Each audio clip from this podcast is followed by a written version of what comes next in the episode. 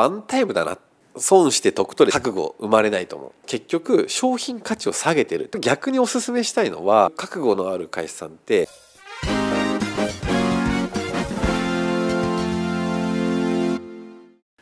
皆さんこんにちは。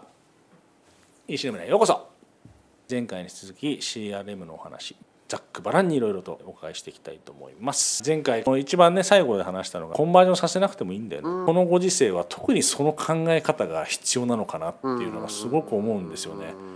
まあ、その中でもやっぱ共感性っていうのは大事だな確かに、逆に言うと安いから買ってるってこと、そうですね。安くないと買わないよっていう感じの関係性になっちゃうじゃない経済的合理性でつながってるんですよね。です。よね、うん、それはやっぱりその共感的な部分でつながっていくっていうのに、はい、前回のですね真剣ゼミのなんかベタやなっていうかもしれないけど、でもやっぱりなんかベタだけどそういうことなのかなっていうのはそういうなんかお話ってもうちょっとあるのかな？あありますね。やっぱりいろんなクライアントさん見てるんですけど、長くお客様と続ける関係性を続ける覚悟があるかみたいな。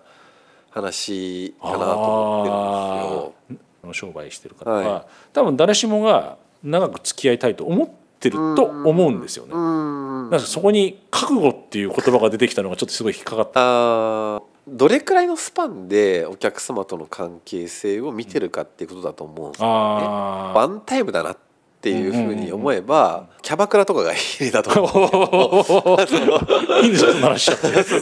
最初に行った時にめっちゃドリンクをせがまれるとか、最終的に思ってたセット料金と全然違う金額になったみたいな経験があるじゃないですか、はいはいはい、結局それって要は長く来てもらうっていうよりはそのタイミングワンタイムでどれだけ利益を上げられるかっていう考え方だと思うんです、今回どれだけお金を落としてもらうかっていう感じですね。結果的にお客様とここから10年間この店に通っていただきたいんだっていうふうに思えばそんなに最初から無理言わないですし逆にこちら側がサービスしてあげるっていうこともあると思う、まあ、いわゆる損して得取れじゃないですけどサービスを強くしてあげるとかっていうことによってあこの気に入っていただいたりとかもちろんその関係性が分かったりとかっていうことによって最終的にはずっと関係性が続いて最終的に LTV が上がればいいじゃないっていう考え方だと思ってて LTV がちらつきすぎると、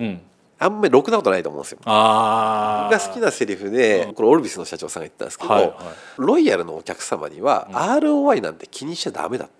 いう。なるほど。お客様的に見たら俺は ROI とか的な観点で見られたくねえっていう感じです なんかね ROI でやってることで見えるんですよ。感じられちゃうんです。そうそうそうそう。そうまずはお客さんと長く付き合うためにはどういうことをしたらいいかっていうふうに考えないと覚悟生まれないと思う。それをじゃあどうやってあげていけばいいのかっていう。例えば最初はサービスめちゃめちゃよくして好きになってもらう。でちょっとずつ自分の個性出していくっていうのもあると思う、うん、これがシナリオですね。そうですね。おおすげえ分かりやすかったこれは。まあ満面の中ではコンバージョン取ろうと思ってないわけですよね。そうですね。逆に言うと。おっしゃる通りです、はい、そういうとこ全員にサービスしてたらね商売にならないし、うん、対人っていうことで言えばあるのと同時にお店とお客様っていう関係性でもそういうことがあそうそうそう。だからもう一つ僕がさっきの話で思ったのは売るっていう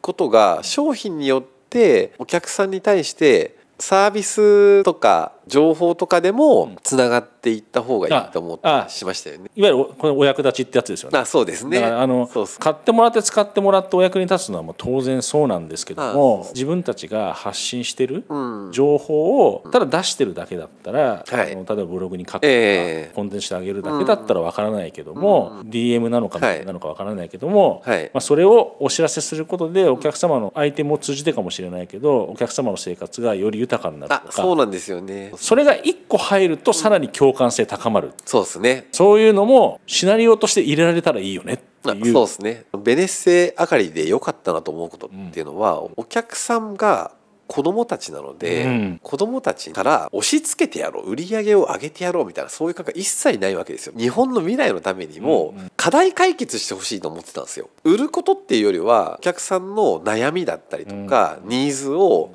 充足してあげて生活を豊かにしていってっていうことがゴールだっていうふうに本当にナチュラルに考えられたのがコンサルティングをしていく中でも生きてますね。それこそまさにそのお客様と長いお付き合いをする、はい、そうですね。でそれには長いお付き合いをしようと思えば思うほど、はい、無駄打ちをするっていうかとそういうことも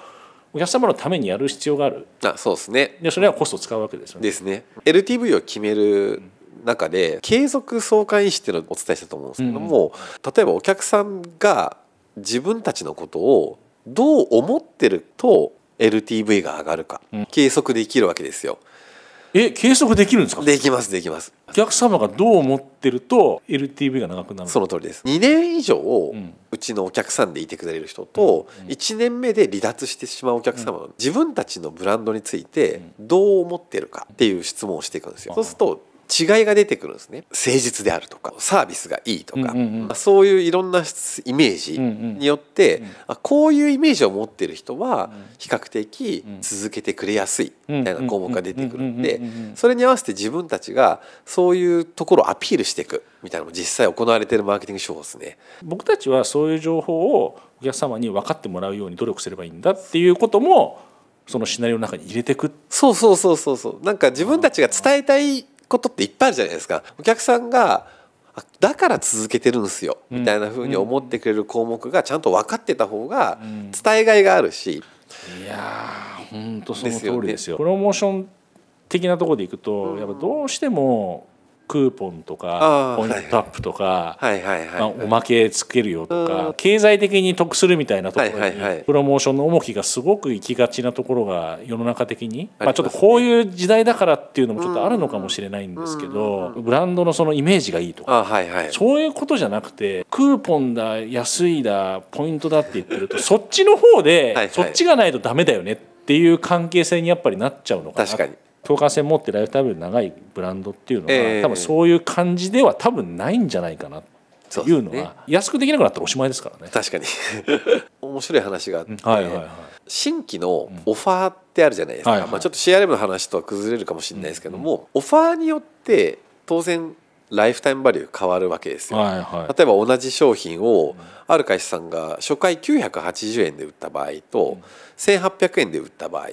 そうすると980円で買ってくださった方がいわゆる CPA は低いわけです、うん。うん、まあそうでしょうね。間違いなくそうです、ね、だけど LTV と CPA の関係性で見たら初回1800円で売った方が良かったわけですよ。これなぜかっていうと2回目以降2800円になるんですね。うん。うん、でやっぱキュッパチで買ったものを次回2800円だっていうふうに言われた時に普通に考えたら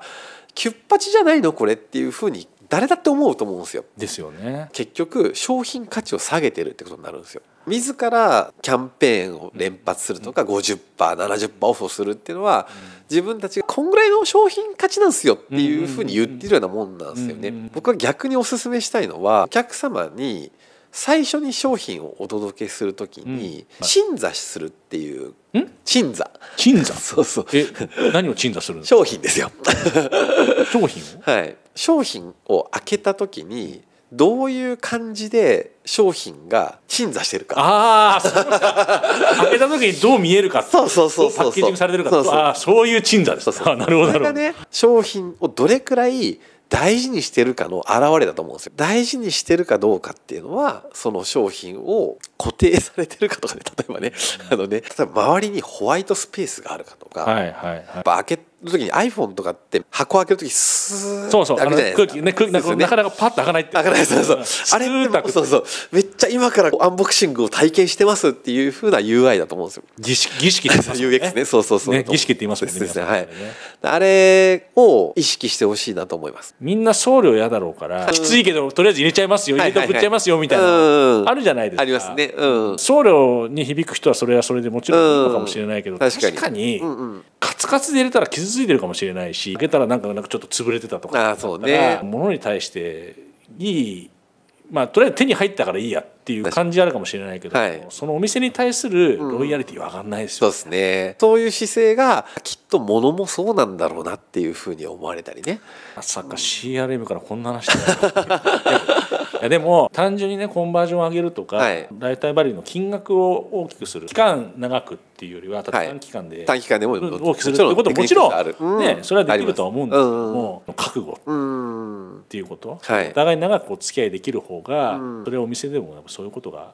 言えるんじゃないかなと思ったらば、はい、経済的活動をしてるからこそ企業が成り立つわけでもちろんそうですね、うん、まあ、もちろんその売らなくていいとかそういうことは言う、はい、そそんなね偽善者的なことは言うつもりないですけども、うん、長くお付き合いするためにどうしたらいいのか、はい、それやるにはどういうふうな考え方をもってしてブレずにやっていくのかっていう LTV を長くするかどれぐらい長くできる覚悟を持つのかっていうのがここに来てすっごい腑に落ちました。普段こういう話するんですか？クライアントさんがどういう気持ち姿勢でいるかによって全然しますよ。例えば買わせるっていう表現やめてよ、ね、それは買っていただくっていうふうに言おうぜっていうふうにこう言うとこの社長さんが今度新入社員さんに「そう買わせるって言っちゃダメでしょ」言ってくれたりするとちょっと嬉しかった いやそうですね。すごい CRM の見方が多分皆さん変わったイメージもあるし、はいはい、自分たちがどうお客様を接していきたいかっていうところからでどう長く続けていくか、はい、でそれをやりきる覚悟があるかっていうことを CRM で具現化していくっていうのがなんかすっごい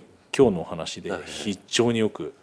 分かりました、見てて思うのは覚悟のある会社さんって例えば新規が崩れた時長いこと時間かけて積み上げていったお客様との関係って、うん、長いことを保たれるんですよ。2年目3年目以降のライフタイムバリューの差っていうのは楽して稼いだお客様と地味に地味にこう長く積み上げていった会社さんでは崩れ方が全然違いますね。僕らやっぱ普段はあんまりお客さんと直接お会いする機会がない会社さんも多いじゃないですか、うん、コロナによっていわゆる Zoom とかオンライン上でのミーティングっていうのができるようになったので、はい、逆にお客様とお会いする機会っていうのも増えたって言ってる会社さんも多いんですよ。そうですね、でそうなってくると見えちゃった時にあたふたするわけですよ。